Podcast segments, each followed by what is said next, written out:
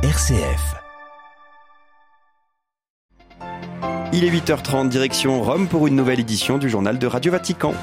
Vers nord suffoque sous des vagues de chaleur. Nous irons ce matin en Espagne. Plusieurs régions sont placées en alerte rouge pour dangers extrêmes. Odessa sur les bords de la mer Noire, pilonnée cette nuit par l'armée russe.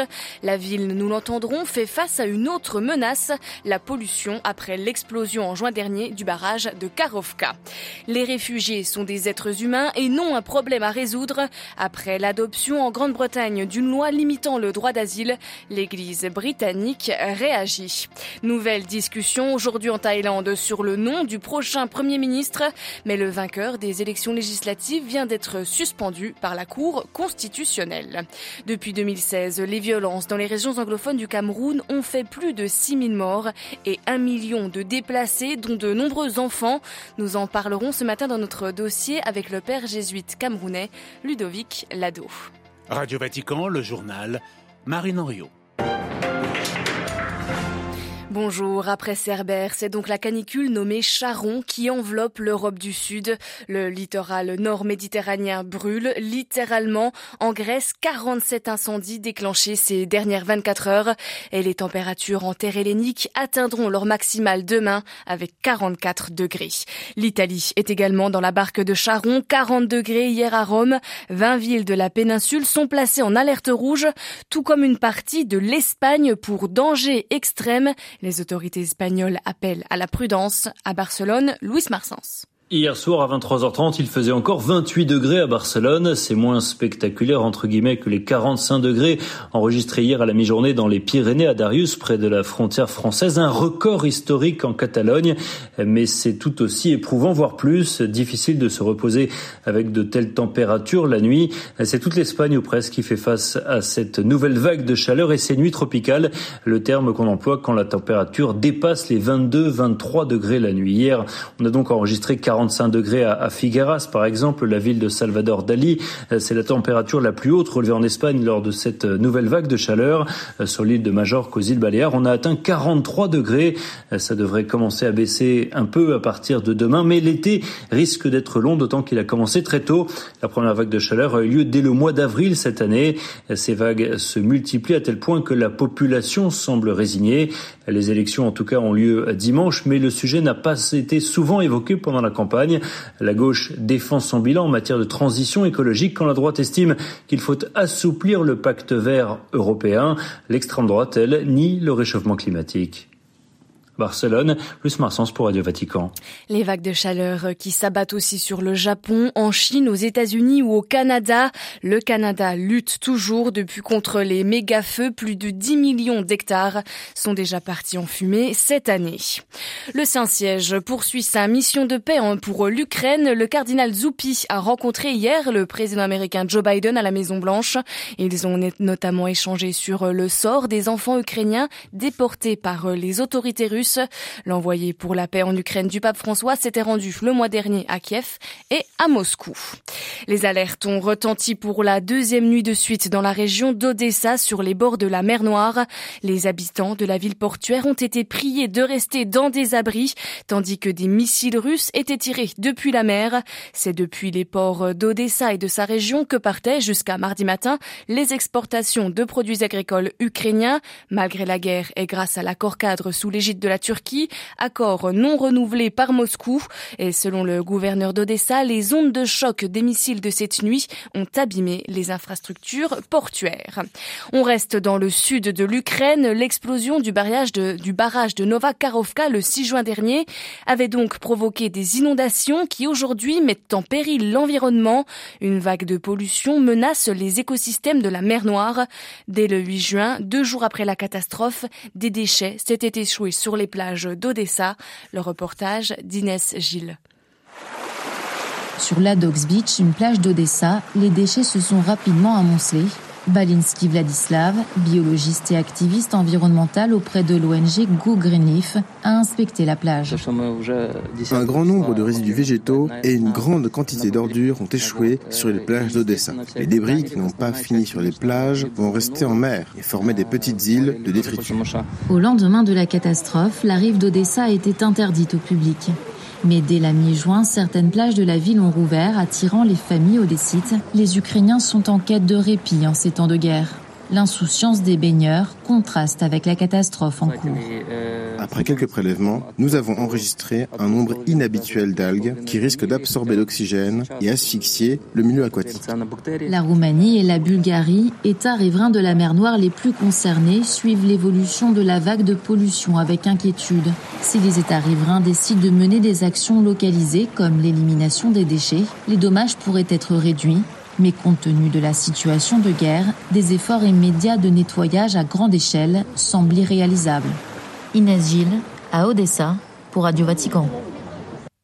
Plus de 900 personnes secourues en mer ces derniers jours par la marine du Maroc, en majorité des exilés d'Afrique subsaharienne partis sur des kayaks, des pirogues ou même à la nage, direction les îles Canaries. L'Espagne donc, porte d'entrée de l'Europe, une route privilégiée ces dernières semaines car les contrôles se durcissent en mer Méditerranée. Et au Royaume-Uni, c'est une loi très controversée qui a été adoptée en début de semaine, portée depuis plusieurs mois par le gouvernement de Richie Sunak, cette nouvelle loi interdit aux migrants arrivés de manière illégale sur le territoire britannique de demander l'asile dans le pays. L'objectif du Premier ministre est donc de réduire les traversées depuis la Manche. Et cette loi a très vite fait réagir les évêques catholiques britanniques, Alexandra Sirgan. C'est un texte en contradiction avec l'enseignement de l'Église sur l'accueil. Voilà ce qu'on peut lire dans le communiqué publié hier par la conférence épiscopale du Royaume-Uni et du Pays de Galles. Le communiqué explique, je cite, que les réfugiés sont des êtres humains créés à l'image et à la ressemblance de Dieu et non un problème politique à résoudre. L'Église catholique britannique exhorte le gouvernement donc à s'attaquer plutôt aux vrais facteurs qui poussent à la migration, comme les conflits et le changement climatique. Une position euh, alignée sur celle de l'archevêque de Canterbury et primat de l'Église anglicane Justin Justin Welby. Il a fait part de son inquiétude hier lors d'une allocution à la Chambre des Lords. Qui aurait dit il y a quatre ans que 45 000 personnes traverseraient la Manche en bateau? Bien sûr, nous devons y mettre un terme. Mais je vous en prie, je ne vois pas en quoi cette mesure y parviendra. L'ONU a également réagi. Elle estime que ce texte est contraire au droit international. Le texte n'est pour le moment pas encore officiellement loi. Il doit encore être validé par le roi Charles III. Merci Alexandra Sirgan et ces informations sont à retrouver sur notre site internet vaticannews.va. Direction maintenant la Thaïlande où la Cour constitutionnelle vient de suspendre Pita Limjaroat, le vainqueur des élections législatives. Il est suspendu de ses fonctions de député alors même qu'il se présente aujourd'hui aujourd'hui pour une deuxième et dernière fois devant le Parlement pour briguer le poste de Premier ministre. Il reste éligible, mais ses chances d'être élu sont d'autant plus minces, comme nous l'explique depuis Bangkok Carole Izou. Pita Limjaronrat est accusé d'avoir détenu des parts dans une entreprise de presse alors qu'il était candidat aux législatives, ce qui est contraire aux lois électorales.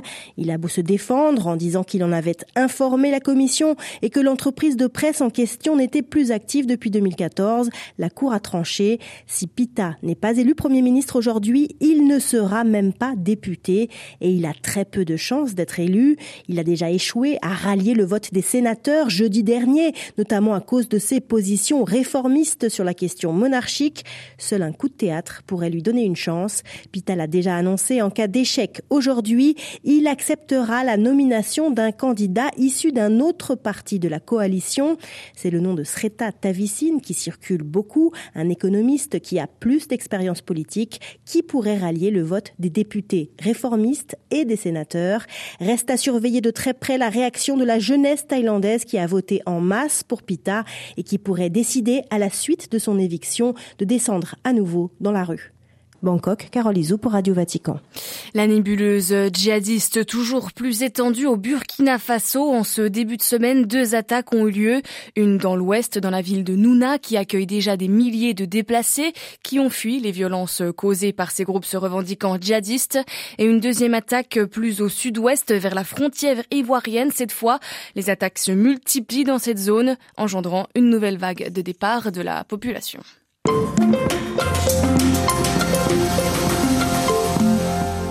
Dans notre dossier ce matin, nous allons au Cameroun, plus précisément dans les régions anglophones qui, sont toujours secouées par un conflit meurtrier entre l'armée et des rebelles séparatistes. Dimanche dernier, par exemple, dix civils ont été tués et deux blessés dans une attaque des rebelles armés à Bememba dans le nord-ouest. C'est l'une des régions principalement peuplées par la minorité anglophone et selon les autorités, les groupes armés dimanche ont rassemblé des civils avant d'ouvrir le feu sur les citoyens. La crise anglophone au Cameroun est une crise oubliée, estiment certains observateurs. Début juillet, Amnesty International avait dénoncé de graves violations des droits humains pratiquées par les deux camps dans un conflit qui dure depuis six ans. Cette crise résulte en fait de la répression en 2016 et en 2017 des manifestations d'anglophones qui réclamaient plus de pouvoir parce qu'ils s'estiment ostracisés par le pouvoir à majorité francophone. Les violences ont maintenant fait plus de 6000 morts et plus d'un million de déplacés, dont de nombreux enfants comme nous souligne ce matin le père jésuite camerounais Ludovic Lado. Partout, il y a la guerre, il y a des destructions de biens, euh, il y a des dizaines de villages entiers qui ont été rasés. Il y a deux ans, on parlait de 3000 morts, mais je crois qu'aujourd'hui, on doit être probablement à 5000, 6000, sinon plus de morts. C'est des récits d'horreur vécus par ces personnes qui ont fui pour leur vie, laissant parfois derrière les leurs. Ils ne savent même pas où ils se trouvent. D'autres ont vu leurs parents euh, tués sous leurs yeux par l'une ou l'autre faction. C'est une région aujourd'hui qui porte les cicatrices ou les marques de pratiquement, euh, si vous voulez, 6 euh, à 7 ans de violence. Dans quelles conditions se trouvent aujourd'hui les victimes de cette crise qui se sont réfugiées dans d'autres zones? Ils se retrouvent dans des zones francophones où ils n'ont pas de parents à quelques exceptions près de ceux qui avaient déjà des parents dans les zones francophones et qui donc les ont rejoints dans ces zones-là. Mais même là, bien sûr, euh, la question de la scolarisation des enfants. Il y a beaucoup d'enfants qui ont fait pratiquement 3-4 ans sans aller à l'école parce que aller à l'école dans ces zones était devenu très dangereux et donc beaucoup d'enfants sont passés du côté francophone pour pouvoir aller à l'école. Et quand ils viennent du côté francophone, bien évidemment, ils cherchent à être intégrés dans les écoles anglophones qui sont aujourd'hui anglophones logés dans les zones francophones, mais qui sont aujourd'hui saturés. Beaucoup qui avaient commencé dans le système anglophone sont arrivés en zone francophone, ne pouvant pas intégrer le système anglophone parce que les écoles étaient saturées, ont été reversés dans le système francophone. Vous vous imaginez un peu ce que c'est euh, psychologie. Le grand désir qu'ils portent, c'est que la guerre se termine et qu'ils puissent rentrer dans leur village ou dans leur ville. Les groupes séparatistes s'en prennent aux écoles. Pourquoi visent-ils euh, principalement ou particulièrement les institutions scolaires? Le droit à l'éducation, c'est un droit de tout enfant. Donc, s'attaquer aux écoles, pas seulement aux écoles, même aux centres de santé, c'était devenu des cibles des groupes séparatistes. Quand on parle de groupes séparatistes, vous savez, dans un contexte comme celui-là, c'est une nébuleuse de groupes qui souvent même n'ont plus rien à voir avec la cause initiale de réclamation des droits euh, à une certaine autodétermination. Il y a une sorte d'ensauvagement de la crise qui fait que les groupes de bandits et qui n'attendaient que ce désordre pour se déployer, eh bien, ils ont infesté le lieu et ont rendu la vie compliquée aux populations. Cela fait des années que cette crise perdure au Cameroun. Quelles ont été les actions menées par l'Église pour aider à trouver un terrain d'entente? Au départ, en tout cas, on a senti une fracture d'interprétation ou de lecture entre les évêques francophones et les évêques anglophones. On avait justement le sentiment qu'il y avait deux blocs et ils n'arrivaient pas nécessairement à tenir le même discours à l'égard du pouvoir, qui avait dès le départ pris l'option pour une approche répressive au lieu de dialoguer. Mais ce qu'il faut saluer, c'est que l'Église est restée proche tout au moins dans les zones anglophones, l'Église restée, même dans les zones francophones où les, les réfugiés ou les, les, déplacés internes anglophones sont accueillis, il y a beaucoup d'églises locales qui ont fait des efforts pour leur manifester leur hospitalité. À un moment, l'Église a voulu rencontrer le pouvoir en place pour parler de la crise et offrir sa médiation. On se souvient que le feu cardinal Toumi avait multiplié des efforts, euh, mais à chaque fois, le pouvoir d'en face s'est fermé. Voilà, interrogé par Myriam Sandouno, le père Ludovic Lado était ce matin notre invité.